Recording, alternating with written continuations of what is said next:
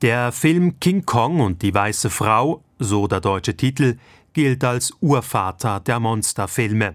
Er erzählt die Geschichte einer Filmcrew, die auf einer fernen Insel einen Abenteuerfilm dreht. Ein Film im Film also.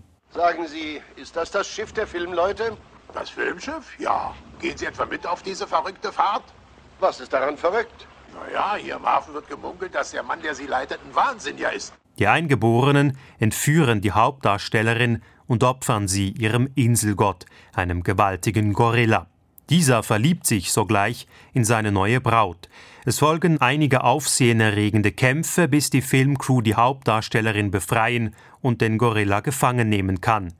Der Gorilla wird mitgenommen nach New York, wo er als achtes Weltwunder ausgestellt werden soll. Doch er kann sich befreien und flüchtet in Richtung Empire State Building. Achtung! Kong in der Innenstadt. Er geht auf das Empire State Building zu. Weitere Durchsagen folgen. Wenn er darauf klettert, was tun wir dann? Dann ist nichts mehr zu machen. Kong klettert auf das Empire State Building. Er hat das Mädchen bei sich. Ende der Durchsage. Das fehlte noch.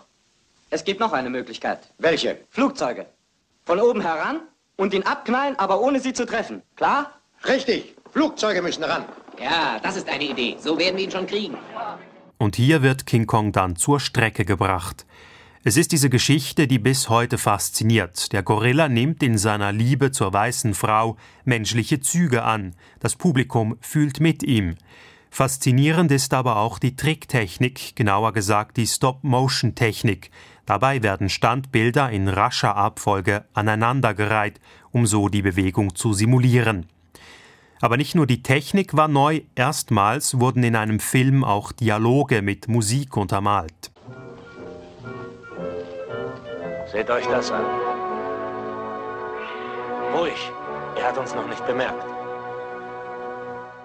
Die beiden Regisseure Miriam Cooper und Ernest B. Schotzak zeigten ein gutes Gespür. Das Publikum 1933 war begeistert. In den Tagen nach der Premiere lief der Film im Kino bis zu zehnmal am Tag.